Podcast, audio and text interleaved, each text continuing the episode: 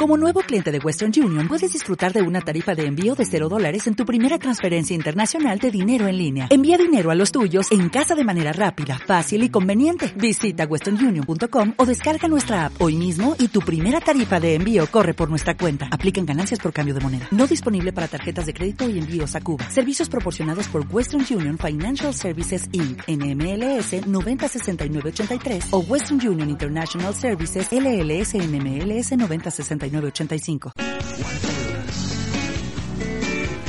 Blog radiofónico de Ana Aranda. Todos los miércoles de 8 a 9 de la noche y domingos de 5 a 6. Entrevistas, comentarios, curiosidades, humor. En Radio Soto 107.9 FM. FM. Un foro de forofos, de pelis de terror y de serie B.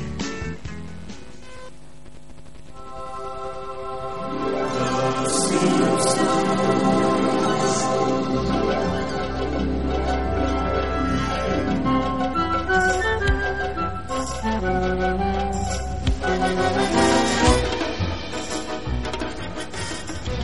vaya.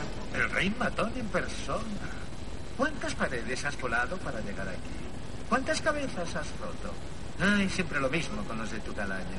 Espero que no traigas la violencia a mi problem. Al último tipo no le fue muy bien. ¿Quién es? Ah, eso sería fácil. Y no me gusta regalar la información. Mírame como un gran misterio. Uno que nunca vas a resolver. Es Enigma. ¡Qué original! Te creerás muy listo. Pues a ver qué te parece. He tomado el control de varias torres por la ciudad. Ah, no hay lío, ¿sabes? No hay cristal por las calles. Bien.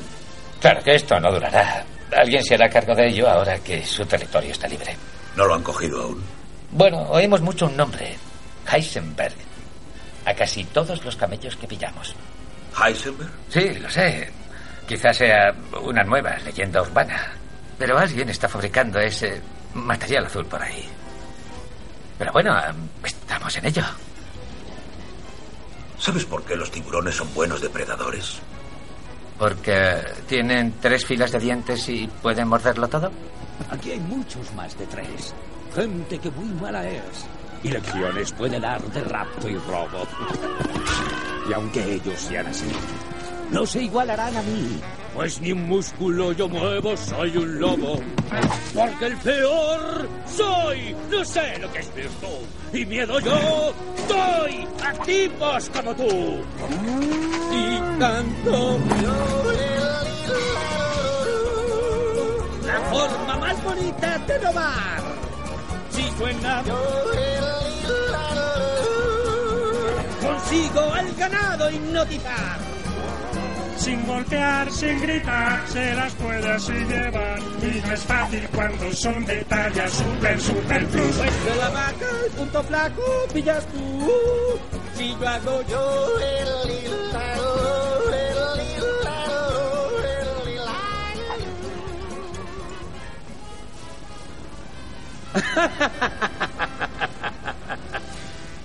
Iré al grano. Voy a ofrecerte un trato. Te dejo salir de la trena sin ataduras, libre como un pájaro. Y todo por un simple trabajo. Luchar contra Hércules en el Coliseo a muerte. Esta es mi historia y tú no formas parte de ella. ¿Acaso olvidas con quién hablas? Soy el señor de los muertos.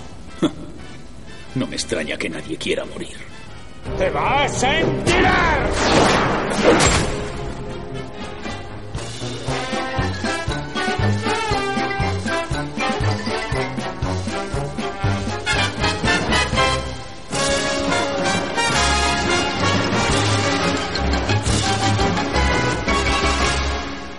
Buenas noches.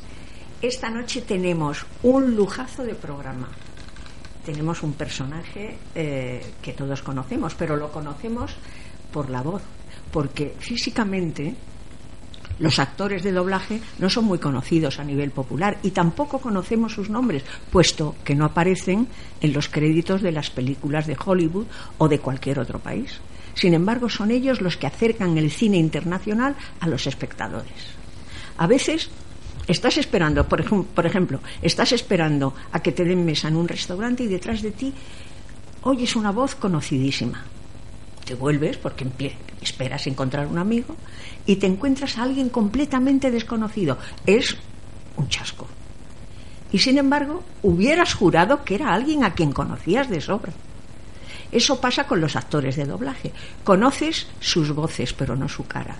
Y otra cosa es el físico de cada uno. Porque el físico del actor que hoy tenemos con nosotros no tiene nada que ver con el de uno de los personajes a quien él pone voz. Nuestro invitado es guapete, delgado, elegante, y sin embargo su personaje es gordo, liante, holgazán, el antihéroe, pero muy entrañable. Hablamos de Carlos Isbert y de su Homer Simpson. Ellos van a estar hoy con nosotros. Y es un lujazo, señores, un lujazo. Bienvenidos ambos. Carlos, muchas gracias por dedicarnos partes de tu tiempo. Es estupendo. Vamos a empezar. Buenas noches, Carlos. Buenas noches, ¿qué tal? Muchas gracias a ti por los piropos, eso de guapo, delgado y elegante me ha llegado al corazón. Hombre, es que lo eres, es que lo eres. A, a mí no me lo dice, Carlos. No, a él no. Le tengo ya tan visto que a él no se lo digo.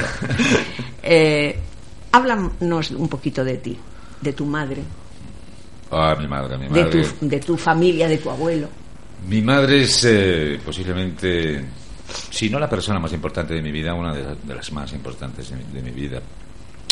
Porque mi madre significó mm, para mí, para mi, mi carrera, mi inspiración, mi principio, mi profesor, mi, mi todo. Porque gracias a, gracias a ella y y a haber nacido en el seno de una familia de, de como, como la mía, donde mi madre se dedicaba al teatro, donde mi abuelo se dedicaba al cine. Eso pues me ha abierto muchas puertas, pero sobre todo me ha hecho estar en contacto con esta profesión maravillosa, fantástica y al mismo tiempo tremendamente difícil desde muy pequeñito. Y eso facilita mucho las cosas, claro. Bueno, yo en cierta ocasión eh, vi, eh, vi en televisión una entrevista que le hicieron a tu madre y descubrí yo a María Isber en ese momento. Me parecía una mujer, ya, ya mm, era mayor, mayor, pero me parecía una mujer con una personalidad y con un sentido del humor tremendo. Es que dije yo, caramba, la descubrí en ese momento, de verdad. Sí, sí, sí.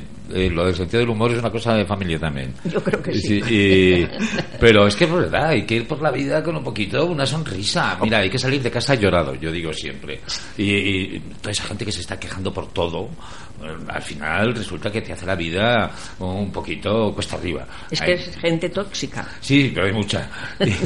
Demasiada. Hay que reírse, hay que reírse de todos, pero sobre todo de uno mismo. Hay que mirarse por la mañana a los espejos y decir, yo estoy aquí. Sí, sí, sí. Es que para mí, una del, yo creo que la vida es el sentido del humor. Si no tomas las cosas con sentido del humor, vas muerto, vamos. No. Eh, dinos cómo empezaste en este mundo del doblaje. Uy, como tenga que contar eso, cuenta dos o tres horas de programa. Bueno, No, bueno. encantadísimos. No, siempre, eh, siempre me hacen esta pregunta, pero mm, eh, la voy a contestar rápidamente. Hombre, viniendo de la familia de donde vengo, el contacto con el mundo de la interpretación lo tengo desde muy pequeñito. Ya cuando éramos pequeños participábamos, eh, pa- participábamos en programas de televisión con mi madre. Pues cuando hacía la Casa de los Martínez, por ejemplo, ya fuimos todos. Eh, Rinconete Cortadillo, un estudio uno que se hizo hace mil años, pues ahí participamos prácticamente toda la familia. Mi hermano José, mi hermano Andrés, mi hermano Hansi. eh, y mi madre y yo. Entonces, todos ellos, eh, cuando éramos chavales, ya haciendo de actores en, en la televisión. De manera que el contacto con el mundo de la interpretación lo tengo desde muy pequeñito. Y, Y luego, el hecho de entrar en el doblaje fue una cosa muy casual. Estaba yo con Jesús Franco, eh, participando con él en su equipo, que Jesús Franco era una persona que se lo, se lo hacía todo él, era, hacía el guion, hacía la película, hacía la producción, hacía la postproducción y las vendía. Era un- el tío más listo que ha habido en el cine español. Entonces, estar en su equipo implicaba hacer de todo. Yo estaba como ayudante de bueno en realidad ayudante jefe de decoración eh, eh, jefe y ayudante y de todo y ayudante de producción y de actor y a la hora de hacer eh, la sonorización de su película había un papelito de un lorito y dice oye tú quieres actor lo quieres hacer digo pues sí me pareció divertido y eh, ahí tomé contacto con los estudios de doblaje y me, me pareció fantástico me pareció una, una un trabajo Mm, A mí me gustaba eso del anonimato, eh, me gustaba eso de estar en un micrófono y ponerle, darle vida a un personaje, aunque lo hubiera hecho de otra, de otra manera, me parecía muy divertido. Y poco a poco fueron, me fui quedando, como se entraba en la, en la profesión antes, ¿no? Ahora se entra de otra manera muy distinta, que estar mucho más preparado. Entonces tú ibas a los estudios, ibas de oyente, poco a poco te iban dando una oportunidad, un papelito aquí, unos ambientes allá, y ahí poco a poco pues eh, me fue absorbiendo. Porque en esta profesión de actor, tú no trabajas en lo que quieres, trabajas en donde te llaman, donde te dan trabajo. Mi, mi madre, mi madre cogía todo lo que le daban, hizo más de 300 películas. Qué barbaridad. Sí, pero claro, porque ella decía, es que es trabajo. Tú fíjate cómo será, te voy a contar una anécdota de mi madre, que cuando le dieron la medalla del mérito del trabajo, que ya era muy mayor, que tenía 92 años y ya estaba un poquito, en fin, había tenido varias eh, ictus y demás, y estábamos preocupados por lo que iba a decir ahí en público. Estaba la, la ministra de Cultura, estaba el ministro de Trabajo, entonces era del Partido Socialista, y le dan la medalla al mérito, al mérito del trabajo y le dan la palabra. Nosotros temblando en el Claro. público de ver qué dice ahora mi madre. Dice, ay, estoy muy contenta de que me hayan dado la medalla al mérito del trabajo, pero yo lo que quiero es que me den trabajo. Con 92 años. 92 años, había que mirar a todos los ministros y todos guiándose, evidentemente, porque tenía más razón que un santo. Así era mi madre, ella quería trabajar. Genial. Y en esta profesión trabajas donde te dan trabajo, ya está. A mí me, me acogió el mundo del doblaje y desde entonces aquí estoy. De vez en cuando algo- algún pinito por ahí, teatro se me llaman, o cine o televisión, pero muy poquito. Aquí es donde estoy. Hemos escuchado al principio, Carlos, yo soy José Bernardo, porque aparte de que no me dice piropos, pues tampoco se acordaba Es verdad, de mí. es verdad, para es verdad, Pero es bueno, verdad. Pero eres muy guapo. Bueno, gracias, Carlos. Menos mal que los invitados me dicen a mí los piropos. ¿eh? Pero si tú sabes que te quiero. Si sé, tú lo sabes. yo lo sé, Si eres mi niño preferido. Mira, un piropo encubierto, Carlos. Bueno, a lo que iba, Carlos. Hemos escuchado al principio algunos recortes de voces que has interpretado para, para el doblaje. Y hay de todo, animación, películas y demás. Eh, el personaje por el que más se te conoce ahora mismo es Homer Simpson. Que si no les ha sonado a nuestro público, pues desde luego ya, ya le habrán puesto la relación a la voz y al personaje. Pero a mí me gustaría que abundaras un poquito más en todos esos personajes que hay por detrás y que has hecho un montón. Por ejemplo, en El Padrino hiciste un personaje también. Entonces, que nos cuentes un poquito qué hay por detrás, que Homer no se coma todo al final. Bueno, es que es una carrera muy larga. Eh, yo qué sé, nunca he contado la- los personajes que he hecho, pero pues es que sea, mm, mm, sin exagerar, ¿eh? más de mil. Eh, Qué barbaridad. Sí, Un pueblo. Es que son muchos años trabajando y en este trabajo la única manera de sobrevivir es, es trabajar mucho. Hay, hay muchos personajes que me han marcado, muchos, muchos, muchísimos. Es imposible que yo te pueda decirte aquí todos, algunos más difíciles, otros más, más fáciles, algunos más entrañables, algunos más eh, socarrones, graciosos, tremendos, eh, asesinos, de todo. Eh, y evidentemente Homer es un personaje que marca, es un personaje emblemático a Carlos Revilla, que en paz descanse, que es eh, el que empezó a hacer Homer y a, y dirigirlo, eh, le marcó también en su carrera. Y Carlos Revilla era una voz importantísima en el mundo del doblaje y un director importantísimo. Había doblado actores fantásticos y había hecho eh, doblajes espectaculares de, porque tenía una voz muy importante. Sin embargo, cuando empezó a hacer Homer solamente era Homer, le llamaban de las radios también, entonces entonces tenía casi más importancia los Simpson que ahora y, y al final se quedó como que era la voz de Homer después de una carrera tremenda. ¿no? A mí me pasa un poco lo mismo, pero no me, no me importa. Eh, es decir, unos. eh, incluso estás un poco agradecido, tener la oportunidad de que el público eh, conozca nuestra profesión, que es una profesión, como bien ha dicho Ana, que está ahí en el anonimato, eh, a través de un personaje como este, a mí siempre me ha parecido una cosa muy, muy bonita y muy de agradecer, pero evidentemente hay otros personajes. Mira, estaba acordándome ahora de no sé si visteis Ratatouille. Sí. Ratatouille. Sí, ya hombre, hacía- película hombre, fantástica. a mí me gusta mucho cuando me dicen, ah, pero que tú hacías Skinner. Ah, sí. Sí, Ah, digo, sí. Qué digo, bueno. sí, yo hacía Skinner. Con el, que le siento Francis, sí. ¡Ata! Pero, que esos personajes que tú haces en los que te dejas los Eh, esos, justos. y, y que luego la gente dice no sabe que eres tú cuando a mí me dicen eso no saben que oye eras tú me encanta para mí es un piropazo. Eh, o otro que, que hice no hace mucho en, en- en Guardianes de la Galaxia el que habla, que habla con una voz así y tampoco me reconocieron. Entonces eso Me eso encanta, es me encanta. eso es fenomenal. Entonces esa es una de las cosas que tienen que tener los actores de doblaje. Versatilidad en la voz y en la manera de, de hacer no para que no sea tan reconocible. Y afortunadamente yo eso lo tengo porque también es una cosa heredada.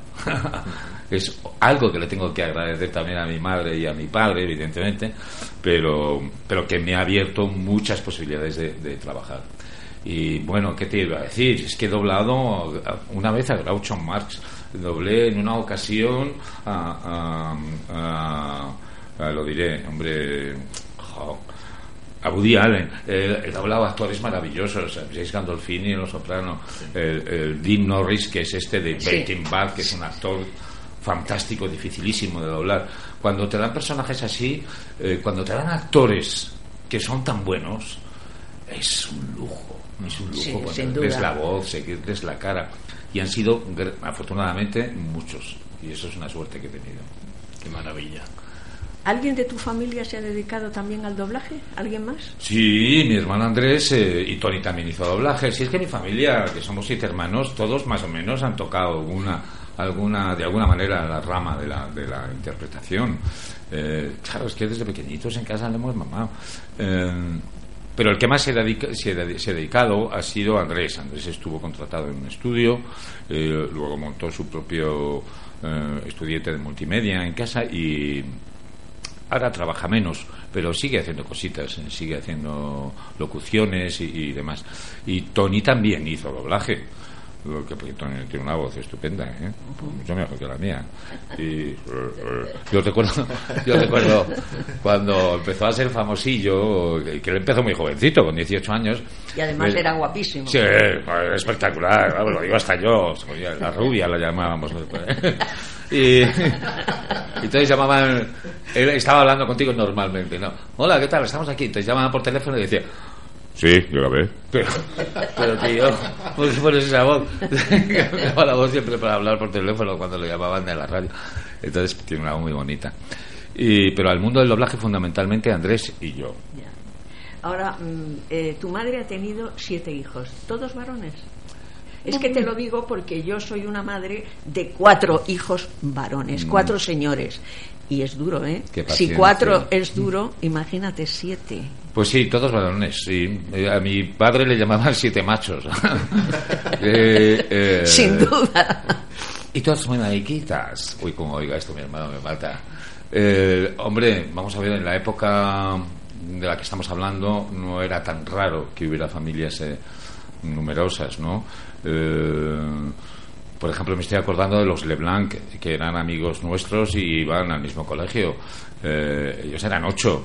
Eh, Feliz acaso tuvo 15 hijos. eh, Yo me acuerdo, perdona, yo me acuerdo de unos que se llamaban Fragoso del Toro, que eran 22. Arrea, madre mía. 22. Y un amigo mío, eh, periodista de ABC, subdirector de ABC en su día, vivía en el piso de abajo.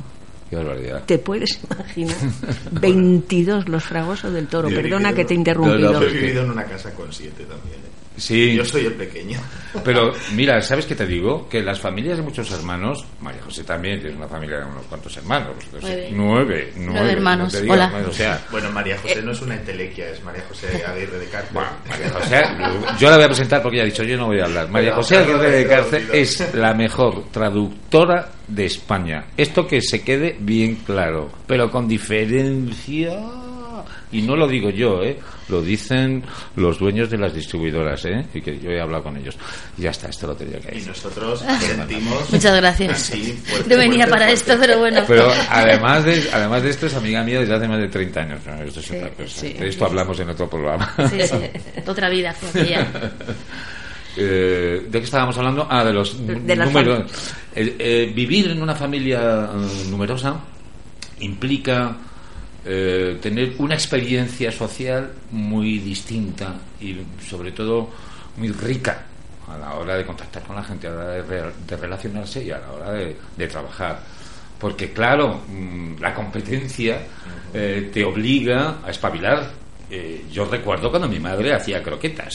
¡Oh! ¡Uy! Has tocado, ahí has tocado un había tema. tortas, había tortas. Y tu madre defendiéndolas con la paleta. Y cuando hacía leche frita, que se hacía Sí, en una bandeja sí, de, sí. de- de- de- Sí. de- como de aluminio y estaba recortando los cuadraditos para la, la leche frita, la gente estará diciendo, ¿qué es eso? claro, que son comidas que casi se han perdido porque se hacían muy, muy caseras. Nos íbamos a rebañar la, la bandeja como, como lobos. Eh, éramos lobos, siete chicos lobos. Afortunadamente estábamos todo el día por ahí en el jardín, en el patio. Estábamos siempre fuera, no, no dábamos mucho la lata. Salvo un día que descarrilamos un tranvía sin querer, pero no dábamos mucho la lata.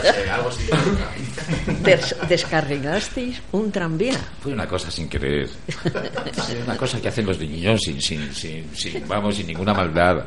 ¿Torcisteis en los carriles? ¿Los torcisteis No, pero es que, bueno, es que el tranvía que pasaba cerca de casa, eh, por cierto, un error quitarlos, eh, Sí. cuando pasaba, que pasaba rapidito porque venía cuesta abajo, poníamos una chapita y luego veíamos cómo quedaba la chapita. Ah. Y luego poníamos una piedrecita y luego ¡fua! se la aplastaba. Y un día mm, mi hermano, que no voy a decir el nombre, eh, puso un cascote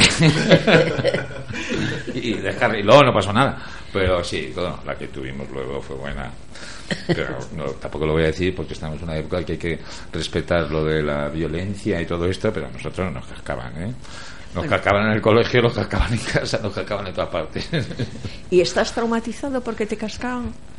Eh, eh, sí, bueno, es que claro, si yo digo ahora que no, va, va a parecer que está muy bien cascar a los niños.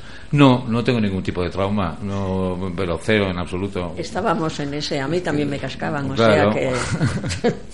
y aquí estoy, Claro. feliz. Afortunadamente hoy no se casca.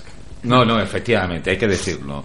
No hace falta, no hace falta cascar a los niños ni. uh, esto que dicen, eh, un azote a tiempo es una, está muy bien. Posiblemente sea, sea verdad, pero es que a nosotros no nos daban azotes. ¿no? El cura del colegio, cuando venías, eh, te hacía, pon las manos así. Si no estaban muy limpias, te arreaban con una regla que dolía mucho. Y había otro cura que daba eh, unos capones que vamos, No. daba, daba el capón y luego se olía el dedo y decía, tú has comido cocido ayer, ¿verdad? Sádico, sádico. Bueno, afortunadamente eso sí que ya no existe. Eso sí que Sí. Volviendo Vamos. al mundo del doblaje, perdona un Sí. segundo. que me quería- ay, yo quería también retomar esa faceta tuya como director de doblaje, que quizás también es incluso a veces más desconocida que la del propio actor de doblaje. Sí. Y creo que es una labor creativa muy importante para que el producto final tenga su enjundia. Pues sí, mira, el director es una, el papel del director de doblaje es un papel fundamental en todo el proceso del doblaje. O así debería ser, por lo menos. Eh, ¿Por qué? Porque el director, eh, primero, eh, por lo menos en Madrid, la mayor parte de las veces, tiene que hacer un trabajo de la adaptación del guion, de la traducción. Si tienes una buena traducción, como es el caso de Los Simpsons, María José, que te pone todo tipo de acotaciones. Por ejemplo, Los Simpsons es una, es una serie muy difícil de, adaptar. ¿Por qué? Porque tiene muchos guiños eh, a cuestiones culturales, locales, dentro de la historia del cine, del mundo del deporte, de todos los mundos. Tienes que tener un, nivel cultural grande para poder hacer un- una, una buena adaptación. Carlos Revilla, eh, que era un tío de Salamanca con una cultura bárbara, tenía también un sentido del humor brutal. Entonces, eh, de ahí vienen muchas de las adaptaciones eh, eh, muy conocidas de, los Simpsons. Yo no me atrevo a tanto. Yo soy partidario de ser lo más respetuoso posible con la versión original. Entonces, cuando hay que hacer una adaptación, porque se trata de que eh, tiene que reírse la gente y a lo mejor la referencia que han hecho eh, en inglés los americanos es muy localista y aquí esto no se pilla, eh, vale, entonces está justificado hacer un cambio. Pero mm, no siempre. Eh, en esto hay distintos estilos. Yo soy partidario, insisto, en respeto a la versión original. Ese es el primer trabajo del director, que es muy importante. El segundo trabajo muy importante del director es el reparto, es el casting de voces. Un buen director tiene que conocer todo el abanico de profesionales para a, la hora de decidir o de proponer qué actor va o qué actriz va a hacer un papel que sea la que más se adecue o se adecue, porque ahora han cambiado los acentos de todo. ¿Se adecue? ¿Se adecue? Se adecue. Se adecue, ¿verdad? Yo diría adecue. que no me entero. Bueno, no, no, no, es que nos cambian los acentos. Sí, ¿eh? sí, un sí. día nos van a cambiar hasta la- el sexo. Bueno, entonces tú tienes que elegir. A mí van a llegar tarde ya. A mí. Calla, calla, nunca es tarde. Bueno, en fin, tú tienes que elegir el mejor actor, la mejor actriz, para eso tienes que conocer a, a- a toda la profesión. Y, y luego estar en todo el proceso del doblaje. Es decir, darle las indicaciones a los actores a las actrices. Esto es un trabajo, digamos, esa es la parte más bonita, ¿no? La parte de la grabación, tú has hecho el trabajo previo, si tú has hecho bien tu trabajo previo, luego en la sala es más disfrutar de la interpretación de, de los actores que has elegido. Y eso eh, es un trabajo, como tú muy bien has dicho, eh, que se queda, o como tú has dicho mejor, que se queda un poco desconocido, que se queda más en la sombra todavía que la de los actores, pero que es fundamental, es fundamental. Mm, desgracia- bueno, no voy a decir cosas malas. Eh, es un trabajo estupendo. Una de las últimas series que has dirigido, y, y ya le doy paso a Ana, es Castle. Sí, sí, sí. Bueno, una serie fantástica. Que es fantástico. Mira, cuando tienes la suerte de tener una serie como esta, en la que el protagonista es un actor como I- Iván Muelas, que es un crack. Fíjate si será crack este chico. Este chico cuando tenía 18 años estaba... eh, una de las películas de Berlanga en la que salía Luis Escobar se había, había fallecido Luis Escobar y, y- y faltaba el doblaje suyo porque ent- entonces había que doblarlo y, y estaba dirigiendo no no era Berlanga era Fernando Fernández Gómez bueno estaba dirigiendo estaban buscando una persona que pudiera doblar a Luis Escobar y empezaron a pasar actores, actores, actores y no les gustaba a nadie. A Fernando Fernández Gómez no le gustaba a ninguno. Y de pronto eh, le dijeron, hay un chico por ahí de 18 años que imita. Pero que, eh, que dice, pero ¿cómo va a imitar a Luis Escobar? ¿Cómo va a imitar a Luis Escobar? Y, eh, dice, sí, sí, bueno, mira, tú escúchalo, no pierdes nada. Bueno, bueno, bueno, ¿qué pasa? ¿Qué pasa? Y este eh, se puso un garbanzo en, en la boca. eso que hacía, Sí, es que eh, yo me acuerdo de la voz de Escobar. sí. y lo clavó. Fíjate, hasta el punto que dijo Fernando, ¿pero dónde ha salido este chico? que lo haga, que lo haga. Entonces, ese es Iván Muelas, es un crack. De... Trabajar con gente así, que se entrega en el atril, que tiene sentido del humor, que, que tú ya cuando haces la adaptación estás pensando en cómo lo va a hacer y que cuando lo hace... eh, eh, pues claro, todavía lo disfrutas mucho más en las que hay colaboración entre el actor y el director. Al actor en un momento determinado te cambia una frase porque le sale más natural, pues dilo así, ¿sabes? Es un lujo y por eso ese doblaje quedó quedó muy bien. No solamente Iván, perdona, es que había ahí un reparto fantástico, ¿sabes? De todo- toda la gente que salía en, en esa serie estaban estupendos. Y claro, eso es un lujo. Fíjate que he leído en algún sitio que al principio no te gustaba mucho eso de doblar a Homer. Porque es que te caía gordo, además de que físicamente es gordo él. No, ¿sabes qué ocurre? Que era que era un compromiso muy grande sustituir al gran. Carlos Sevilla. Claro. Eh, a ver quién se atrevía, ¿sabes? Porque claro, el público en casa no, no sabía que Carlos Sevilla había fallecido y esto continúa, la vida sigue, hay que sustituir al, al grande, ¿no? Eh, sabía que me iban a llover tortas por todas partes. Eh, y por eso no, no, no es que me cayera gordo, es que era un compromiso y una responsabilidad. Dije, Yo no quiero hacer esto. Pero me- eh, Ana María Simón, que era la que eh, cogió el testigo de la dirección de la serie cuando Carlos Revilla eh, falleció, eh, lo tenía muy claro. Dice, lo tienes que hacer tú. De hecho, solo probé yo. Solo probé yo para hacer eh, esa sustitución. Y en, eh, bueno, me convencieron. Hice la prueba con el director del estudio, con, con, la- con Ana María, con los, otro de Antena 3 y al final decidieron que, sí, que lo hiciera. Y al principio me costó mucho porque yo quería entrar en una línea parecida al registro que hacía Carlos Revilla, con la diferencia evidente de voz, ¿no? Y, y bueno, creo que no lo hice muy mal porque hasta los compañeros me felicitaron mucho. Y eso sí que es un lujo. Que te feliciten los compañeros. Bueno, sabes que es un arma de doble filo, ¿no? Sí. Por un lado no sabes si después te van a pegar una cuchillada trapera y por otro lado nos, tienes que pensar, a lo mejor es verdad. En este caso era de verdad. Afortunadamente para ti. Sí. Eh, de toda la familia Simpson, todos tan queridos, ¿cuál es tu personaje favorito? Para mí te digo que el abuelo Simpson. Me encanta el abuelo Simpson. Yo me quedo con las tías.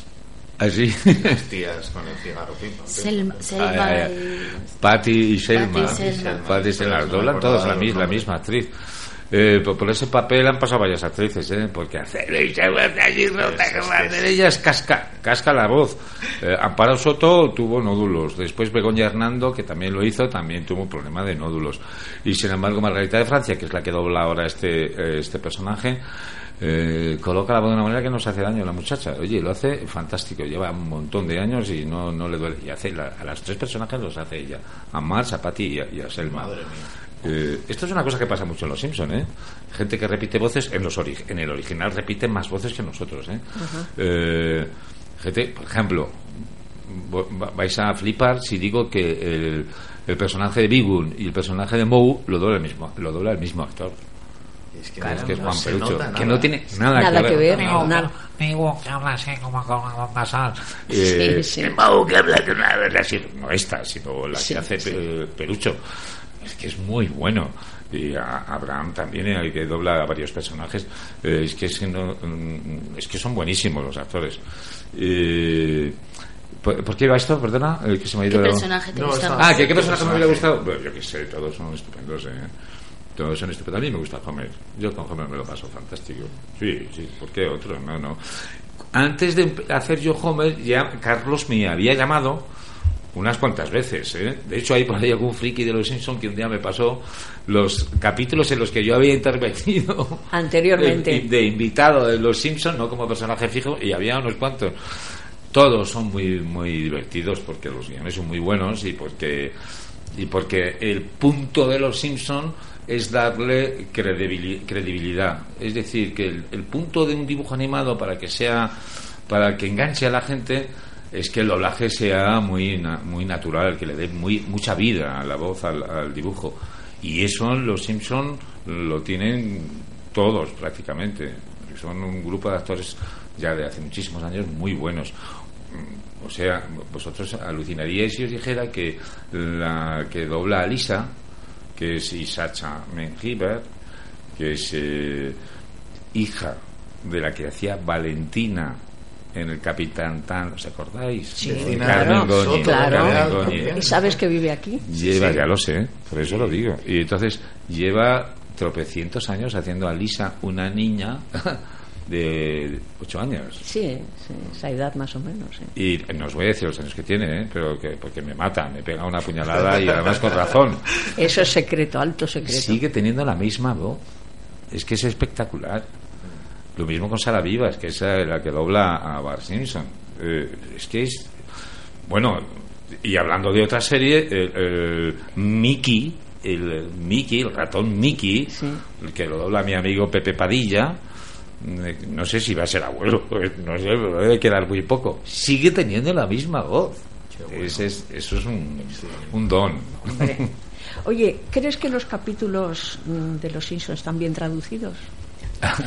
Pero mm, porque yo conozco a la traductora, ya lo sabes, y si quieres le dices Compromiso cuatro le habéis cosas. puesto. Yo he dicho, no te vayas, María José, no te vayas, no te vayas. La hemos traído aquí por si No seas tan tímida, María José, no seas tan tímida. María José, María José. Aguirre de Cárcel, ya lo he dicho antes, es la mejor traductora de España.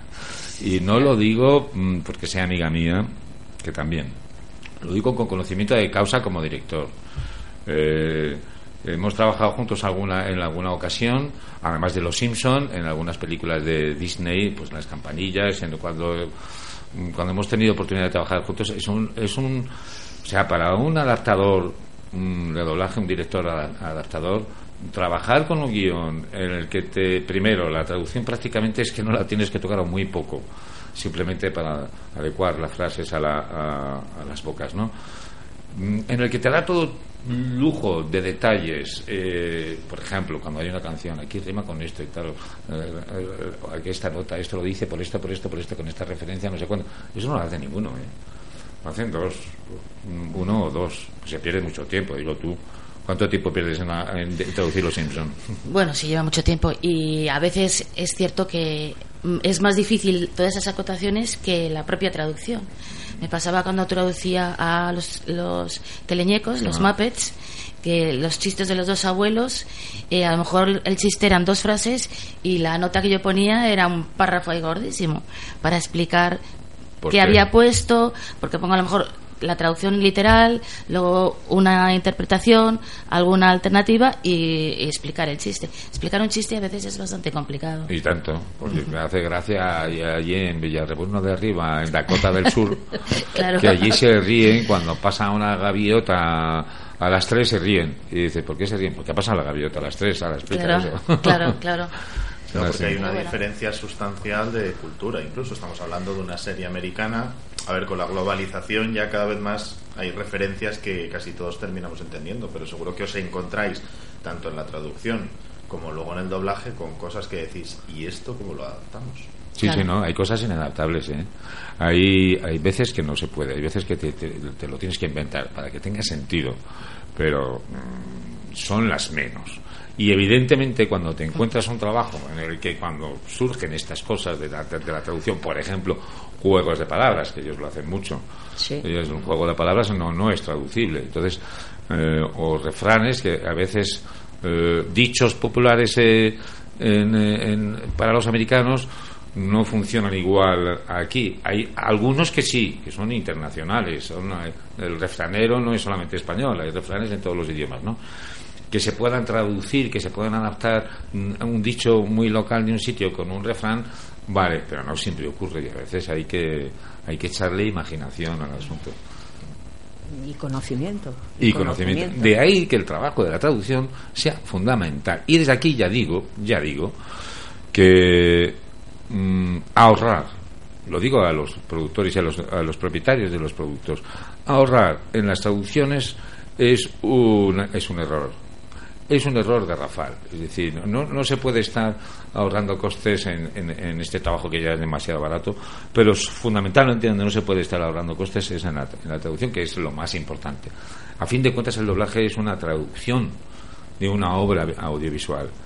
Luego, tú no puedes de- ahorrar, ahorrarte 50 euros, es que a veces es eso, ¿eh? por 50 euros, tú no puedes decidir que en vez de tradu- que lo traduzca María José, que es la mejor, lo traduzca fulanito, que es un Warry Page, que encima mm, no sabe escribir eh, bien el castellano y encima se inventa cosas. No, eso no tiene sentido, ¿sabes? De- Desde aquí lanzo un, un- un envite a los propietarios de los productos para que cuiden que las traducciones sean, eh, sean lo mejor posible y que, tra- y que contraten a los profesionales más cualificados que los hay, y los son muy buenos, que no se ahorren dinero en eso, por favor. Porque me corregirás, María José, pero es que existe cierta confusión en que cualquiera que hable inglés puede traducir. Y no solo hay que dominar el inglés, sino hay que dominar el idioma al que traduces. Claro, eh, como decía antes Carlos, es que es, es toda una reinterpretación de una obra audiovisual. Entonces, tú puedes entender las palabras. Entender lo que dice en inglés es muy, muy fácil. Cualquiera que sepa inglés lo entiende. Pero lo difícil es trasladarlo a nuestro idioma. se llama domesticación de un, de un texto. Entonces, eso ya no es tan fácil porque si tú vas a hacer una traducción literal, como hay algunos, algunos, algunas películas que lo estás viendo, que es la traducción es totalmente literal, se oye incluso una, o de fondo unas risas, y dices, pero si no ha dicho nada gracioso.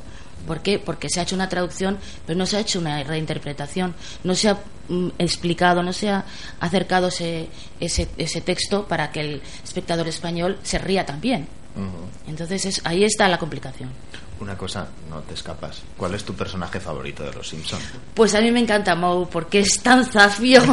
es que dices, llega siempre a los niveles de una zafiedad, de un yo que sé, súper retorcido. Sí, me encanta. Homer, por supuesto, y Bart, por supuesto, y Lisa, los protagonistas. Pero Moe siempre me sorprende.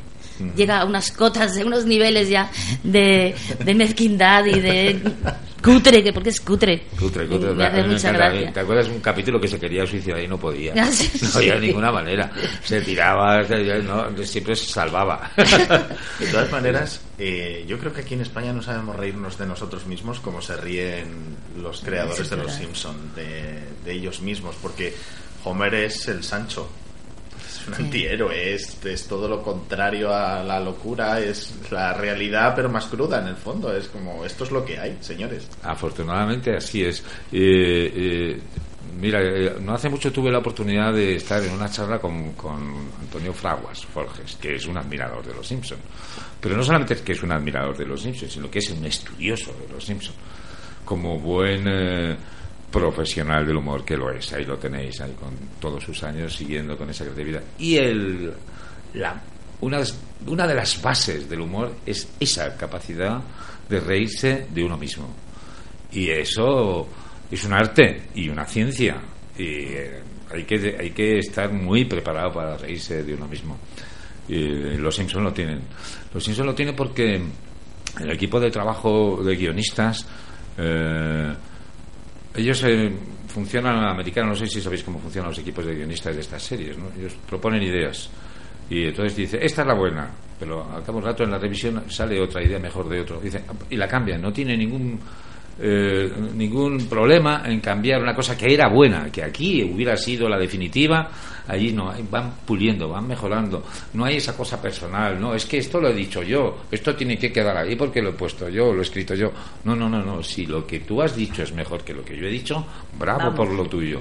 Es- esa manera de trabajar hace que al final el, el producto sea fantástico, porque lo que tienen los Simpson es un humor mm, ácido, iconoclasta, eh, es, es que tiene todos los colores de- del humor que pueda haber. Eso es un éxito. Y eso lo sigue teniendo a pesar de ser una serie que lleva 30 años.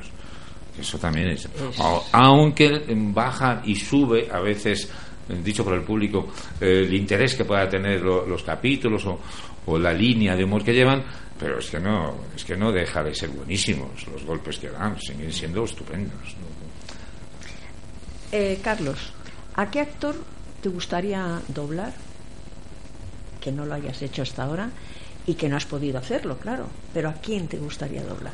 Bueno, es que hay muchísimos. Hay actores tan buenos. Ya te he dicho antes, he tenido la suerte de doblar actores muy buenos. Y eso es un lujo cuando confían en ti para hacer, para hacer un personaje, para doblar a un actor bueno. A mí siempre, yo siempre he dicho eh, que me hubiera gustado doblar a Robert De Niro.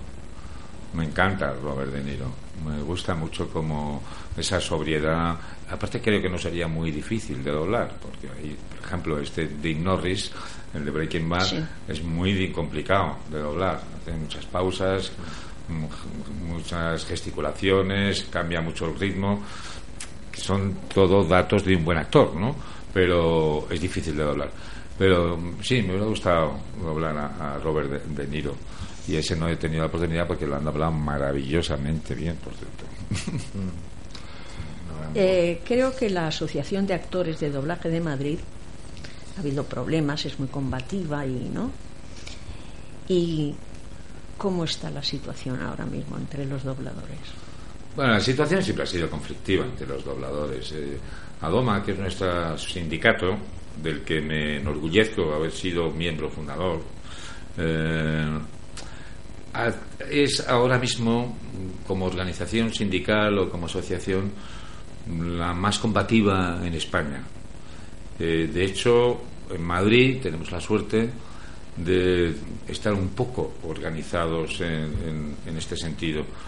Eh, porque no, no pasa esto en, Barcelona, ni en, Galicia, o en Valencia, el País Vasco, donde se dobla y donde hay menos, menos organización. Sabes que esta profesión siempre ha sido una lucha, siempre ha sido una lucha por defender eh, nuestros derechos. Derechos que han ido. mm, que se han ido cercenando poco a poco pues eh, por la codicia de la- del mundo em- empresarial y, de- y- y sobre todo porque este mercado eh, cada vez se ha ido abaratando como todos los mercados y como esto ha pasado en todos los sectores ¿no? Eh, pero cuando estamos hablando de un producto artístico en el que eh, es tan especial y tan específico el introducir esta filosofía economicista de mercado es contraproducente porque al final lo que si a- al dueño de, un, de una película le- al propietario al productor le interesa más eh, abaratar que, es decir, que le salga barato el doblaje que, que, quede- que- que quede bien le hemos fastidiado Ya, claro. la hemos fastidiado, pues estamos en esa carrera. Y esa carrera siempre es una lucha, siempre ha sido una lucha, porque esto viene desde hace muchos años, desde que empezó a crecer el mercado audiovisual, desde que empezaron a aparecer las televisiones privadas, desde que empezó a crecer las, las distintas opciones de, de, eh, de ver eh, la- la- las películas y las series. Eh, lo que ha hecho ha sido abaratar, a ver, más trabajo y más barato, pero en realidad se, ha- se, se tiene que hacer igual, se tiene que hacer igual de bien. Claro, claro. ¿En qué estamos? En que te hacen trabajar a los traductores mucho más rápido, todo con mucha prisa, con mucha tensión, y encima cada vez te dicen, pero esto me lo tienes que hacer más barato. Es que no tenemos presupuesto. eh, eh, ya tengo una película estupenda. eh, pero mira, vamos con mucha prisa. Estamos un poco agobiados porque mira, los americanos es que nos lo han dado. Pero ¿qué quieren estrenar todos al mismo tiempo en, en el mundo entero? Entonces, me tienes que traducir esta película para pasado mañana. ¿Cómo? Sí, sí, bueno, la semana que viene como muy tarde. Ah, y otra cosa, de presupuesto fatal, no sé qué pasa. Entonces, esto es una cantinela constante, que te lo diga María José, hasta el punto que dices, pero bueno, ¿pero qué? ¿Pero por qué somos así? ¿Pero por qué? No, mire usted, yo déjeme hacer mi trabajo bien, que lo, lo que a usted le interesa es que mi producto quede estupendo para que vaya mucha gente a verlo y queden encantados, pues mantenga un mínimo, un mínimo de cordura, de profesionalidad y de ética. Y esto no ocurre cuando lo que importa es que sea barato. Y esta es una lucha. De ahí la necesidad de que surjan las asociaciones profesionales que, pongamos un freno a esta codicia, esta avaricia de, de- los grandes multinacionales a veces o de los pequeños es- empresas que quieren coger el trabajo en contra de nuestro de nuestros intereses. Y afortunadamente Adoma ha, ha podido plantar cara y alguna batallita hemos podido ganar. Me preguntabas cómo está la cosa ahora, pues sigue igual que hace 20 años. Lo que ocurre es que estamos ahí eh, buscando Arañando poco a poco. arañando. Este- este- justo ahora, este año, se termina nuestro convenio que nos costó una huelga de un mes eh, conseguir, porque era un convenio de paso. Ese, ese acuerdo se firmó para poder terminar la huelga. Para decir, bueno, vale, firmamos esto, pero que conste que queremos una renovación de nuestro convenio. Que esta es, eh, esa es la justificación de toda nuestra movilización. Y ahora en diciembre se acaba y están entrando otra vez en negociaciones, volveremos otra vez a enfrentar que dicen que no da ni un duro. Esto es como el que vende el burro.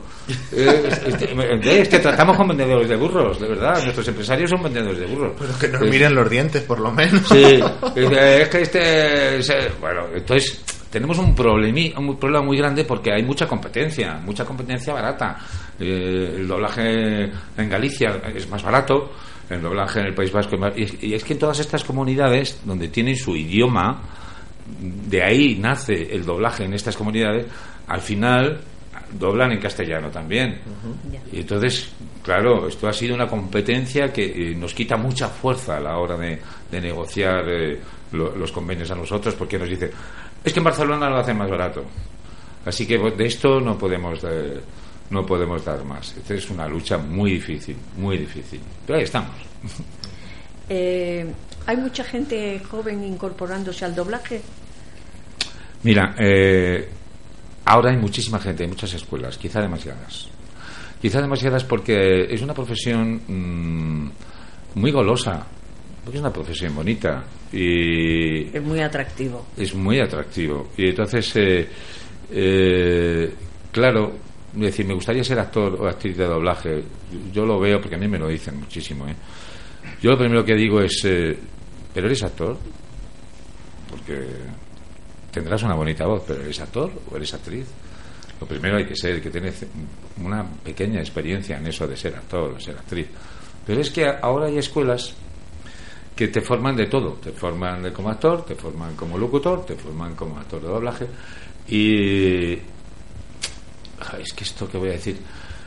A mí me da mucha pena que la ilusión que tiene un chaval o una chavala cuando entra en una escuela de doblaje de poder un día dedicarse a esto y que se encuentre con una con un profesorado que no es profesional, con una metodología que no sabe ni lo que le están enseñando y que a fin de cuentas le están sacando las perras porque son caras, a mí me da mucha pena porque al final eh, estás acabando con las ilusiones de, de un joven y eh, en ese sentido habría que ser habría que tener un poquito más de ética y poner unos límites a, a esta vorágine de escuelas que salen no solamente de doblaje, ¿eh? de interpretación también, de todo tipo. Hay escuelas ahora, pues tú eres un actor que te ha ido regular, pues pones una escuela. O te dedicas a director de casting. Eh, esto me para matar por decir eso. Entonces, me da, me da mucha pena. Hay mucha gente aprendiendo. Y de, pero al final solamente salen los que valen. O sea, aquí no vale ser guapo. Tampoco vale tener una voz bonita, ayuda, ¿eh? pero no vale. Aquí tienes que hacerlo bien. Además, hoy en día exige, eh, se exige muchísimo al que entra porque cobra igual que el que lleva toda la vida y eh, se trabaja a una velocidad brutal. Antes se podía aprender en la sala. Yo he aprendido en la sala y poco a poco te iban dando personajes. Entonces tú tardabas un poquito más porque estabas empezando. Tenías al lado a un profesional que te ayudaba porque trabajábamos juntos. Ahora no, ahora tú trabajas en banda y te dicen, a ver, 20 takes a la hora. Me cuesta a mí hacer 20 takes a la hora, ¿eh? cuesta mucho. Algunas veces no, no, es imposible. Imagínate a uno que empieza. Entonces, hoy en día, si no estás preparado para hacer 20 takes a la hora, no puedes entrar en esta profesión. Y para eso hay que ser muy bueno. Es muy difícil, muy difícil. Os voy a contar una cosa mm, que me pasó a mí respecto a esto. Eh, hace años, hace años, alguien eh, me dijo, mm, oye, a mí siempre me han gustado los mm, documentales y hablar de en los documentales me hubiera encantado. Y me dijo, oye, ¿por qué no? Mira, vete a estos estudios por allí, por Alcobendas, unos estudios. Technison. Technison. Ya no, sé, ya no están allí. Bueno, te estoy hablando de hace un montón de Nada. tiempo. Y me dijeron, vete, habla con fulano, que verás que, total, que yo... Perdona, Ana, pero también tienes que decir que tú ya trabajas en televisión. Ya, y, bueno, bueno, pero que Claro, ya- que no era así de ya, repente. ya, bueno, pues, entonces fui. Los inicios de televisión española. Entonces fui, cogí, fui, con, con más valor que el guerra. Total, que voy, pregunto por esta persona, encantador. Y le dije, mira, me manda fulano, no sé qué. Y me dice, y me dice, sí, bueno, pues espera que estamos terminando esto y ahora. ¿Y sabéis qué me puso para doblar? Los hombres de Harrelson. Eso es que fue una prueba. Entonces, yo, pues, a una señora que salía en Los Hombres de Harrelson, claro, no di una. Y me dice con sorna, pero muy amable, dice, tú no has hecho esto en la vida, ¿verdad? Digo, pues no. dice, bueno, pues entonces mm, tendrás que aprender. Claro. Aquello- Me tiré a la piscina, sí, de buenas a primeras, como más veces en la vida me he tirado a la piscina. Pero aquello, sin embargo, mira, me, me gustó la forma de recibirme aquella persona y cómo me atendió y todo, pero claro, me frustró. Pues hoy en día sería imposible eso. Ya. Hoy ya no, No te hacen una prueba si no viene súper recomendado, ¿no? no viene súper recomendado y no solamente eso, sino que... que es recomendado quiere decir que vengas de una escuela y que vengas. Que no muchos- recomendado solamente de. no te dejan, ya no te dejan ni entrar. Es que ahora ya no te dejan ni entrar en el estudio.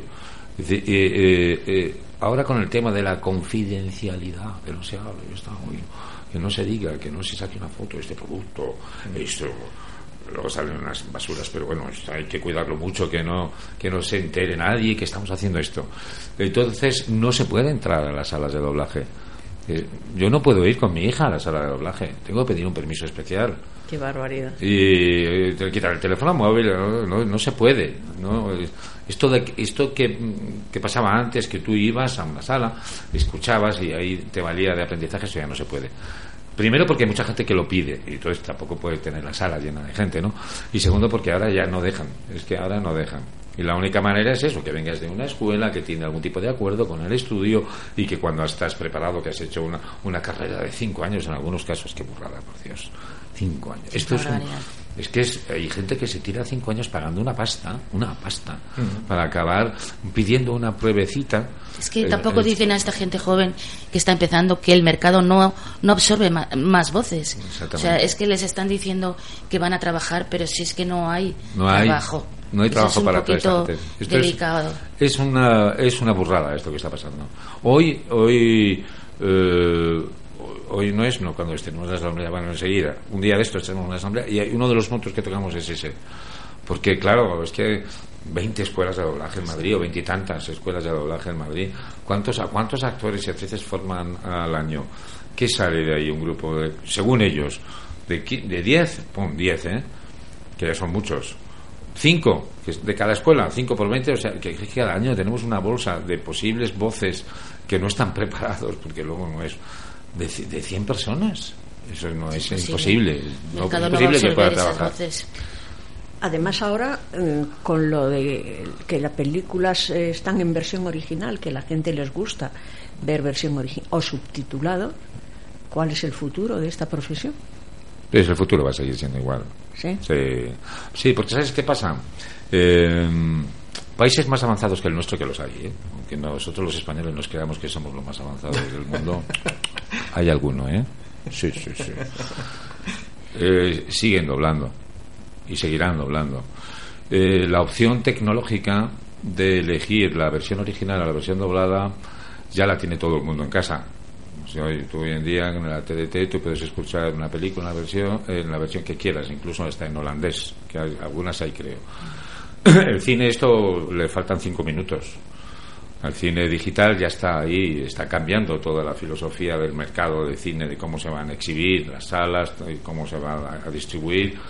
Y de hecho llega al mercado el cine digital, de manera que en tu butaquita tú tendrás ahí un botoncito para elegir si quieres escuchar la versión original. No, no existirán las salas de versión original, esas están abocadas a desaparecer porque no va a hacer falta. Eh, de hecho, las salas de versión original en- en- solamente están en las grandes ciudades y, según mis datos, no ha aumentado su público en, muchos años. Es decir, la gente sigue prefiriendo la versión doblada con diferencia. La explicación es muy sencilla. La gente no va al cine ni ve la televisión para aprender inglés. No, eso, eso es una falacia. La gente va al cine, ve la televisión para, para pasárselo bien, para divertirse. Y comer sus palomitas. Y no quiere pensar en nada. Y si a mí me lo dan doblado y el doblaje es bueno y no me saca de la película, que esto sí que hay que mantener el doblaje, bueno, yo estoy encantado. Yo me meto en la película y, y salgo encantado. y Me creo que ese actor habla con la. eh, Carlos Silver es ese actor, ¿sabes? O, y no me no es que no me paro a pensar en nada porque la gente va a divertirse y eso seguirá pasando la gente no va a aprender inglés Oye, Homer, ¿qué piensas de todo esto que nos acaba de contar Carlos Isber? Está borracho, no le hagáis ni caso. Y viene del bar de Mous, ha estado conmigo tomando birras. es un embustero. Bueno, muchas gracias por este, por este regalo, Carlos. Y vamos a empezar un juego con nuestros invitados, ¿verdad, Ana? Ah, sí, eh, Eh, hemos- Bueno, no es que sea lo más original, pero nos ha gustado porque puede dar mucho juego. Carlos, queremos que le dejes una pregunta al siguiente invitado o invitada sin saber quién es.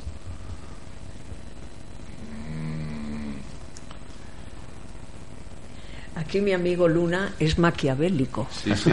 Te, te, te, te comes a la pregunta. Bueno, eh, eh, puedes rizar el rizo, se la puedes dejar tú o Homer o Eh. cualquier otro personaje. Eh, ¿Sabes que si no sé si va a ser hombre o mujer? Pues que ¿Cuánto la- cobras? No, no podemos. El juego es ese, no se sabe quién va a venir. No sabes qué vale, espérate, a ver que me, que me voy a poner, me voy a poner el paridor. Eh, ta, ta, ta, ta. ¿Cuándo te gusta más hacerlo? Veremos. Ana. Bueno, esto es en hora, esto es en son a las nueve de la noche y los niños se supone que están acostados. No se sabe lo que Además, es hacer el qué. vete a- claro, Qué mal pensada eres, Ana. No, Claro. una- o puede ser croquetas. Hacerlo, claro. Croquetas. Oye, Cualquier cosa. el juego, el juego precisamente es ese. Veremos, como dice Carlos, por dónde sale nuestro siguiente invitado. Pues señores, hasta aquí. Hasta aquí eh, lo bien que lo hemos pasado. Hasta aquí nuestra compañía tan amena, tan, tan divertida. Volverá, seguramente volverá, sobre todo si, bueno, si quiere él, si, que yo creo que sí, ¿no, Carlos? Pachasco. Muchas gracias por venir, nos ha encantado. María José. eh, Encantada de estar aquí. eh, sí, y también volverás. Sí, sí, sí, sí. Seguro que volverá. Uy, anda que no tiene anécdotas que contar. Bueno, que sí tiene. Además lo sabe todo, porque Mm. encima no veas cómo cocina. Bueno, y, otra cosa, y otra no, no, y otra cosa que para mí es, vamos, es el sumum. Le encanta manejar aparatitos y, seguir Doña Gadget. Eh, sí, es que lo es. Y cuando tengo un problema, oye, ¿cómo se maneja esto? ¿Cómo? La llamo a ella, viene y dice bla, bla, bla, bla, bla. Es que me leo las instrucciones. Sí, Mucha yo no. gente que no lee las Y yo no las leo. yo- Cosa que yo- muchos españoles Sí. no hacemos. Sí. Muchas gracias por mi parte también. La verdad es que ha sido un placer. Y gracias, Maco. Encantadísima.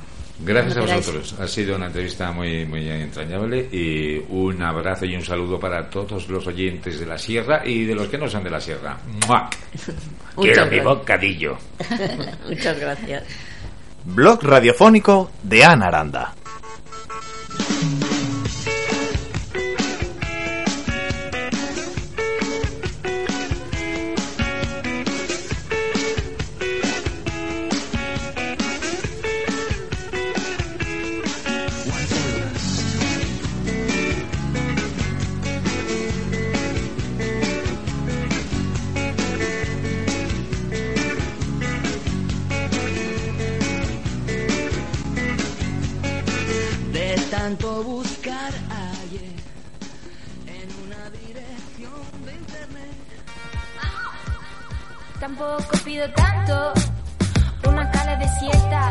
Radiofónico de Ana Aranda.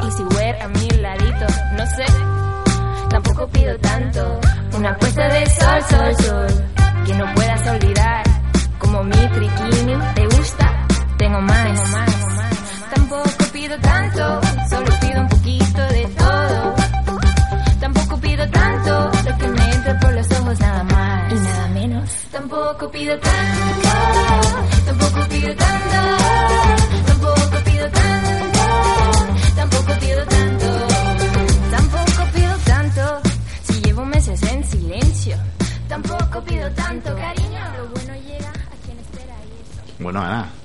gustado la entrevista con Carlos? Me ha encantado. Qué personaje. Qué personaje, qué vivencias. Me ha encantado, me ha gustado muchísimo. La verdad es que a mí también hemos podido disfrutar de una de las mejores voces del doblaje español y bueno, un actor de una familia de actores, los Isbert, abuelo, madre, qué bonito, Hermanos. hermanos, todo lo que nos ha contado, ¿eh? Sí, no, a mí me ha encantado. He estado, se me ha pasado en un pispás. Bueno, y ahora sonaba esta música porque vamos a tener una pequeña charleta, charleta de vecinos. Sí, la charleta que vamos a hablar, pues os, te voy a decir una, os voy a decir porque tenemos unos invitados con nosotros. Os voy a decir, vosotros sabéis que miles de españoles eh, efectuarán un buen número de compras durante el último viernes de noviembre? Un día en el que los comercios ofrecen un montón de descuentos. Es el Black Friday, que empieza el jueves 23 para acabar el lunes 26. Pero, mm, ¿sabéis por qué se llama Black Friday? Pues yo tengo entendido que es un día que está después de Acción de Gracias y pusieron para que se pudiese consumir em, eh, una vez que ya ha pasado el día este. No sé exactamente de dónde viene el origen. Creo que Filadelfia tal vez. Sí, es que eh, el Día de Acción de Gracias en Estados Unidos es el cuarto jueves de noviembre. Y ahí, eh, como para Acción de Gracias la gente se gasta dinero, luego hay que seguir comprando. Y se inventan el Black Friday. Sí, una manera más de, de gastar más. Hemos gastado para el Día de Acción de Gracias y ahora vamos a gastarnos lo que todavía no tenemos eh, en, en seguir comprando. Bueno, es una forma de, de- de aumentar el consumismo eh, que en definitiva es de lo que de lo que vive nuestro nuestro sistema eh, nuestros sistemas de gobierno, ¿no? De, de gastar y de consumir y de hacernos perseguir la quimera de la felicidad a cambio de gastarte la pasta. En el año 2015, el Black Friday fue en todo el mundo el día que más se compró, o sea, que más se gastó.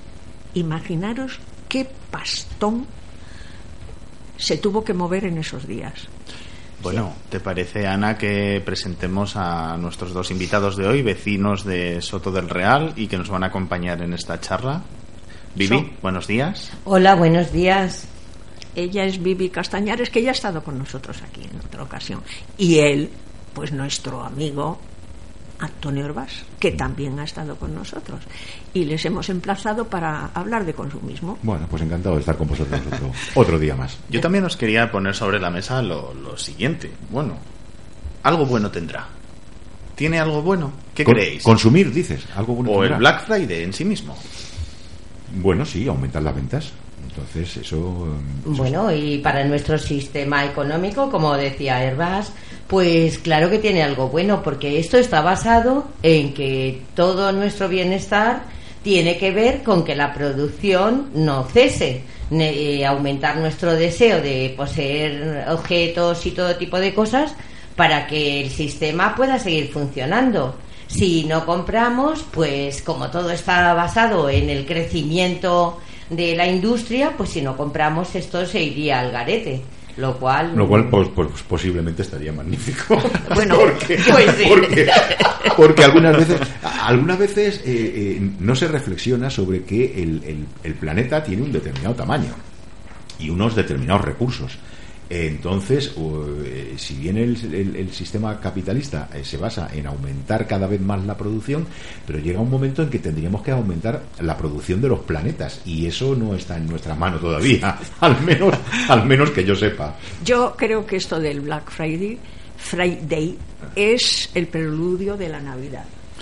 Hay que gastar dinero, hay Sí. que gastar dinero porque no, no hay dinero, sí hay dinero, hay dinero, pero no tenemos dinero todos, sabemos dónde está ese dinero. Hay mucho dinero fuera, está iludido, está esco- escondido, está en paraísos, pero los que tenemos que aprovechar este día esos son los que no tenemos dinero.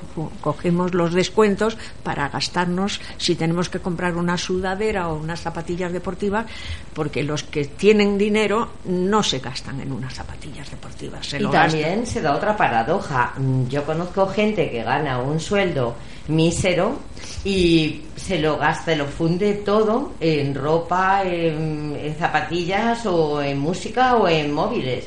Entonces, eh, eh, hay que también, claro, hay, fomentan el, que el consumo de estas personas, eh, que son las que más consumen, mm, quizá de los, las que más endeudan, que también le beneficia al sistema, porque la gente con cabeza pues compra lo que necesita. Y resulta que mm, pues parece que es bastante fácil eh, manipular a gente con poca cabeza, vamos, en el sentido de, de compras. Pero yo os quiero poner en otra, en otra tesitura. Eh, todos los cuatro que estamos aquí compramos. ¿no? Es, Es evidente, cierto, claro que compramos. En el hecho de comprar es eh, no creo que haya algo negativo. Eh, quizás lo negativo está y me gustaría que reflexionarais también sobre eso en en qué momento hemos sido conscientes de que el Black Friday ha entrado en nuestras vidas, aunque no lo usemos entre comillas, pero ha entrado en nuestras vidas. Quizás ese es el principio, esa reflexión, ¿no? Hombre, el, el, pro- el problema o, o- o la, la óptica a tener en cuenta más bien sería la de la compra mm, compulsiva. Eh, comprar, claro que tienes que comprar, tienes que arreglado convenientemente, con unos pantaloncicos, aunque ahora se lleven rotos. Pero, o sea, que Pero podrías- es que se compran rotos, ¿eh? Sí, sí, claro, por eso. Y carísimos, por cierto. Ahí Claro. llegamos a comprar las cosas rotas. Pero la, la historia está en, en- en la compra compulsiva, es decir, en la compra irreflexiva de... Yo me acuerdo cuando era pequeño que había una especie de, de, de cuentecillo o chascarrillo, ¿eh? que eh, ibas por la calle diciendo, eh, a peseta, a peseta, a peseta, y decían, ¿qué vende? Dice, nada, pero ¿a qué es barato? ¿Mm? Entonces, eso es así, es esa historia de la compra compulsiva. Bueno, como es barato, me lo compro. También, por lo que yo escuché el año pasado, eh, se producen tremenda cantidad de devoluciones al día siguiente. ¿Mm? Es decir, que mm, supongo que cuando la gente dice, oh Dios mío, lo que me, lo que me he gastado, voy a devolverlo porque esto es. Entonces, el problema es ese, la compra compulsiva. Comprar, pues claro, hace falta de todo, pero, pero comprar compulsivamente tal vez sea el problema. Yo pienso que es que noviembre es un mes de, tra- de transición. Porque mira, en octubre empiezan los colegios, los libros, los gastos, arreglos que has tenido en la casa. Diciembre es Navidad y tienes otros gastos. Noviembre es un mes ahí que se queda y, y entonces mm, bajan las, las cajas de, la- de los comercios. Empiezan a aparecer los números rojos porque no venden lo suficiente. Entonces se sacan de la manga esto para que esos números rojos se vuelvan negros y todo funcione. Y, se, y como importamos muchísimas cosas de Estados Unidos, que creo que fue Amazon el primero que introdujo en España esto de, del Black Friday. Pues entonces yo creo que es esto. Eh, noviembre tiene que seguir gastándose. Pues nos inventamos algo y es esto. Claro, sí, el, realmente eh, el comprar siempre ha producido eh, cierto placer. De hecho, yo creo que una de las causas por la que fallaron el- los sistemas comunistas fue por la uniformidad de lo que había que consumir. Y entonces una parte que es la eh, una parte importante del ser humano que es aquella en que potencia su creatividad que le gusta eh, tener otras cosas pues al verse cortada pues eso hacía que la o sea te hace masa porque mm, la gente quiere tener su propio estilo, su propia forma de pensar, de vestir y claro, eso al uniformarse, pues, eh, o sea que el deseo está de comprar, yo creo que, que está y ha estado siempre.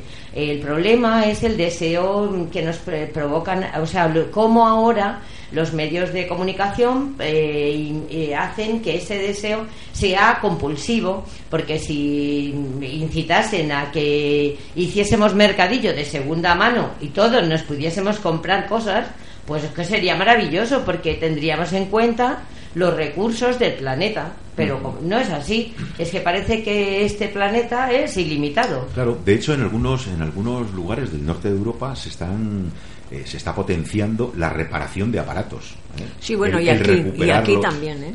Sí, bueno, ahora también. Aquí en España poco, también, eh, sí. Menos, en menos cantidad de gente que lo hace, pero también se está Claro, y también lo están potenciando mm, Amigos de la Tierra, por Claro, ejemplo, sí. que tiene un programa para evitar el consumo, pues el que se reparen. Eh, tiene acuerdos con algunos comercios para que se pueda reparar las cosas. Pero ¿cómo creéis que están recibiendo las nuevas generaciones, los adolescentes? ¿Cómo están recibiendo estas campañas eh, agresivas? Porque son agresivas de publicidad, del Black Friday, compra, compra, compra, tienes que comprar ahora. ¿Cómo creéis que lo reciben? ¿Lo pueden filtrar? Yo creo que taladrándoles el cerebro. Yo creo que no lo pueden filtrar. De hecho, se producen grandes, grandes desavenencias eh, entre padres e hijos precisamente por, por, por la búsqueda del último modelo, de, de- de- del, del- del último detalle, de, de móvil, de pantalón, de... Marquitis. Hay muchos niños que sufren de marquitis. Necesitan llevar lo que último de la marca tal o la marca cual. Es una pena porque son niños que, que- que siempre quieren más.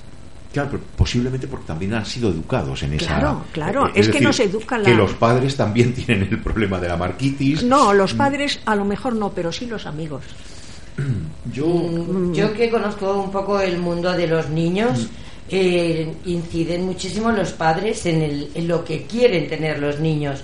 Si los padres eh, llevan una vida austera, los niños no están inmersos en. eh, no, se, mm, no es tan importante lo que pase a su alrededor.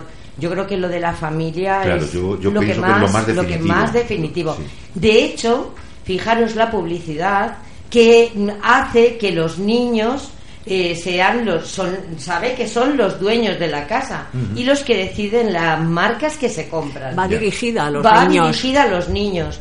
Entonces Sí, en eh, muchas familias pues si son conscientes de todo esto y no fomentan que los niños tengan el último móvil o tal, pues los niños viven más felices. El problema es que se considera también una cuestión de estatus. Las Claro. familias compiten a ver si mi niño tiene el último móvil. Claro. Y mira mamá, que es que todos mis amigos, mira papá, todos mis amigos tienen el cuchuflum trantrin, que no voy a hacer publicidad.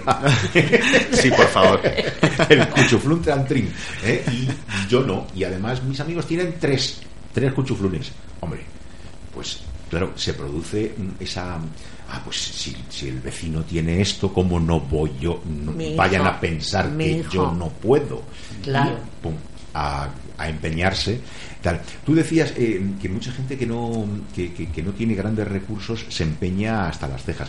Y, y- y- y esto es cierto. eh, lo que pasa es que quien sí tiene mucho, compra tanto y tan fuera de, de- de- de nuestra capacidad incluso de, pensamiento eh, que, que, claro pues, pues ni siquiera lo podemos tener Están en otro estrato. están efectivamente en otro Sí, estrato sí. de pronto alguien que se compra un barco o se compra un entonces pero eh, la necesidad de consumir yo creo que es como la necesidad de comer. Está ahí, es cierto. Eso es. Ahora bien, si yo te bombardeo con publicidad constantemente de que tienes que comer esto, tienes que comer esto, tienes que comer esto, acabas teniendo un problema de obesidad como el que tiene Estados Unidos, por ejemplo, y como el que estamos teniendo ya en España desde hace un tiempo, tremendo porque fomentamos eh, esa, esa manera eh, exagerada, obsesiva, compulsiva ¿eh?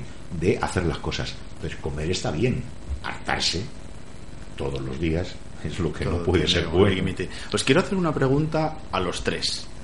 ¿A mí también? Sí, claro, Ana. ¿cómo Vale, no? Luna. Venga, gracias. no, pero tiene su sentido. ¿Alguna vez habéis comprado algo y cuando habéis salido de la tienda, del supermercado o gran superficie habéis dicho, ¿para qué he comprado esto? ¿Y por qué lo he comprado? Claro que sí, claro que sí. Por supuesto. Mm, Muchas veces. Mm. No, no muchas, muchas, pero más de las que me gustaría. Y sobre todo, mm, compras, a mí me pasa. Que compro, me gusta una cosa, porque vamos a ver, una de las cosas que pasa que comprar es relajante. Eso pasa también que mucha gente, eh, personas que tengan algún problema, se van de compras. ¿Y por qué? Ana? Porque les reca. No lo sé. No lo sé porque van escogiendo y olvidan sus problemas en esos momentos. Entonces compran y compran. Entonces, eh, a mí lo que me pasa es que a lo mejor voy, y como siempre voy con prisas, me compro una cosa y no me la pruebo. Con lo Mm. cual, ¿qué pasa? Pues que al día siguiente tengo que ir a... Pero comprar compulsivamente no, porque no, no.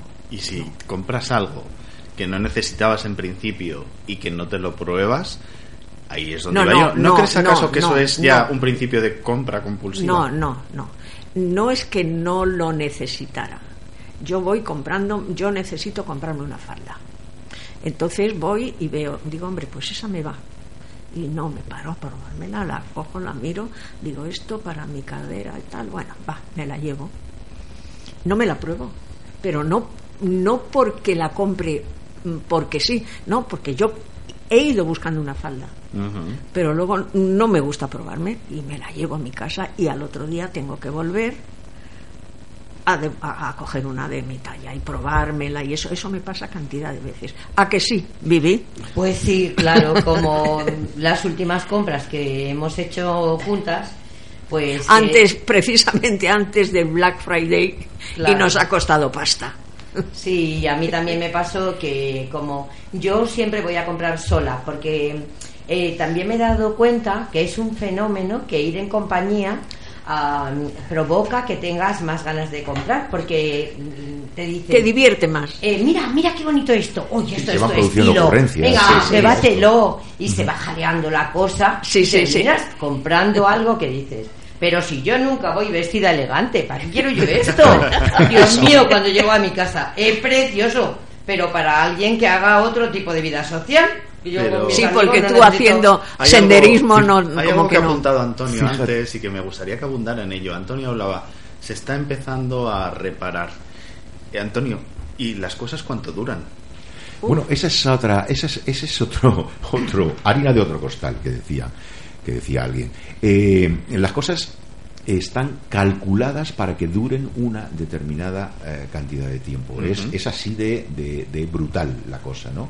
Entonces hay cosas que te funcionan perfectamente, una impresora te funciona perfectamente hoy y mañana sin que haya pasado nada, no haya habido una subida de tensión, no se haya caído, no se haya... ¡Pum! Y entonces tú dices, ay, me he quedado sin tinta. Ah, pues no, tinta tiene. Pero tiene algo, está diseñada para que eh, a un determinado número de horas de trabajo deje de funcionar. Pero esto mismo pasa con los coches, pasa con el tiempo que tiene que durar un carburador. o Con las tiene- lavadoras. Con las lavadoras, con los frigoríficos, cosas que tú ves que están prácticamente nuevas y, si- y- incluso hay gente eh, que, que- que es tremendamente cuidadosa y tú lo ves y dices, joder, está nuevo.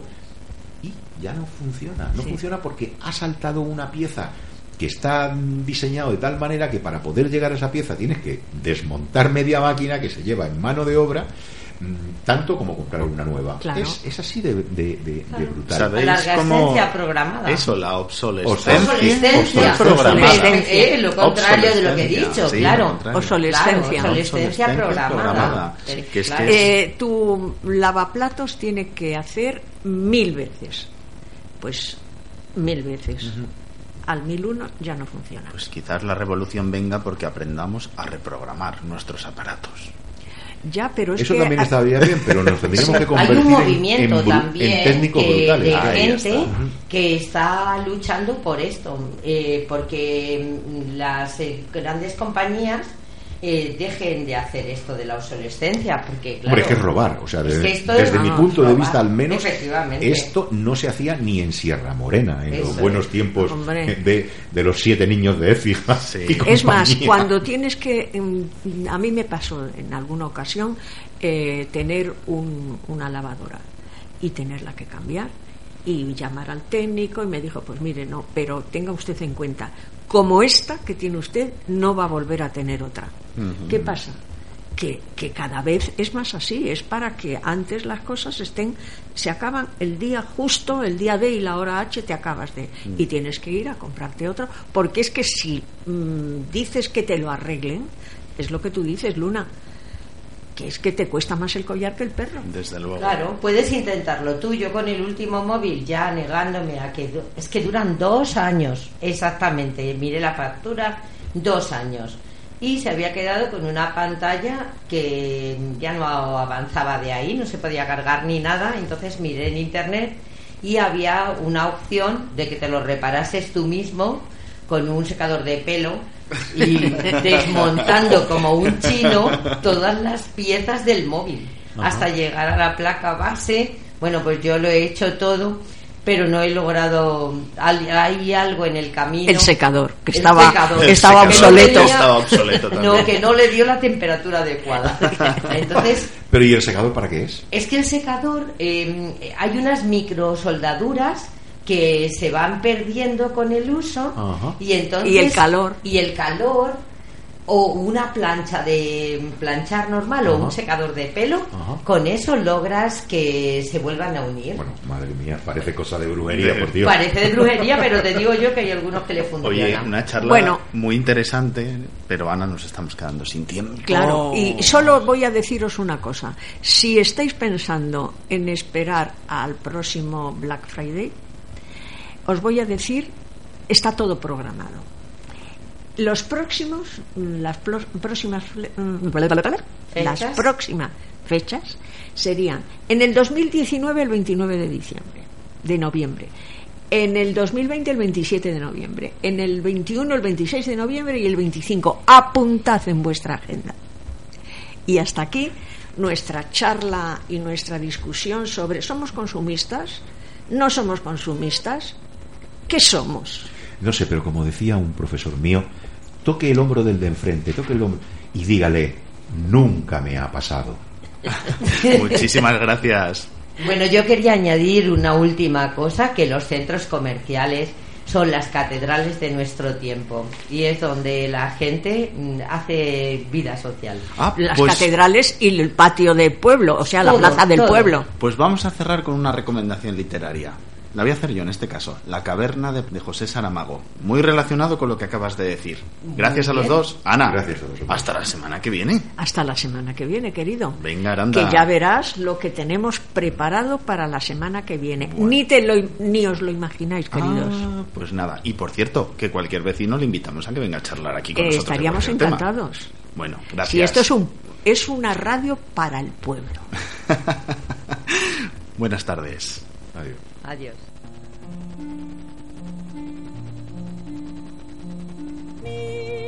Midnight, not a sound from the pavement. Has the moon lost her memory? She is smiling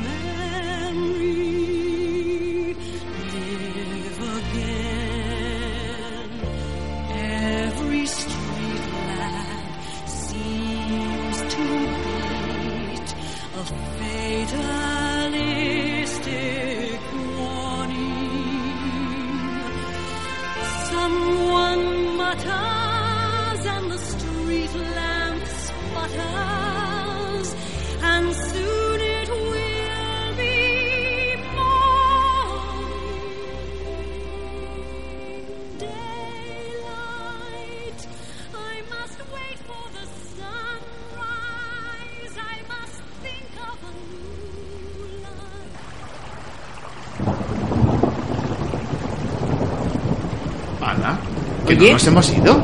Oye, Ah, que seguimos aquí.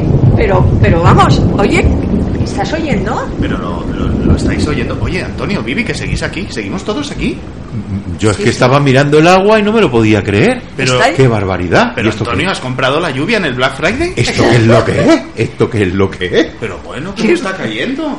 Pero, Pero- bueno, increíble, increíble. ¿Qué falta nos hacía, por favor? ¡Está lloviendo, señores! Y de un instante para otro. De un instante para otro. Bueno, pues es que estas cosas solo pueden pasar en el blog de Anaranda. Solo, solo. Bueno, ojalá y vuelva la lluvia. Buenas tardes. Buenas noches.